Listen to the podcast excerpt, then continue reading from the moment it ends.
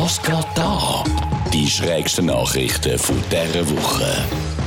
Die Polizei in Philadelphia will einen fünfprozentigen Rechenschaftsbonus, weil sie neuerdings Bodycams tragen muss. Boah, geil. Ich will den Bonus für das, was ich eh muss machen muss. Hm, so 5% fürs Anschnallen im Auto, nochmal 5% fürs Erscheinen beim Arbeiten und mindestens nochmal 10%, wenn ich dort dann auch wirklich etwas mache.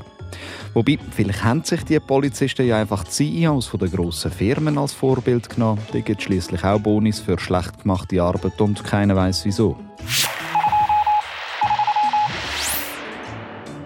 Ein Mann hat sich am Flughafen von Chicago drei Monate lang vor den Behörden und dem Coronavirus versteckt. Er hatte einfach zu fest Schiss, gehabt, wieder heimzugehen mit all dem Corona und so. darum hat er sich einfach am Flughafen versteckt. Ich habe mich ja zuerst gefragt, wo versteckt man sich drei Monate lang an einem Flughafen? Aber wenn man bedenkt, wie wenig das los war an der Flughafen wegen dem Corona, dann kann der Typ ja auch einfach ein Zelt irgendwo an einem Gate aufgestellt haben. Das hat einfach keiner gemerkt. In England ist eine illegale Bar ausgehoben worden, in der neben zehn betrunkenen Personen auch zwei sehr verwirrte Schafe waren.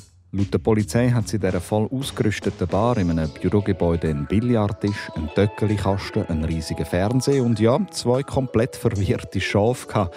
Alle zehn Leute, die die Polizei dort angetroffen hat, sind zudem hackedicht und haben auch nicht wirklich sagen, was es mit diesen Schafen auf sich hat.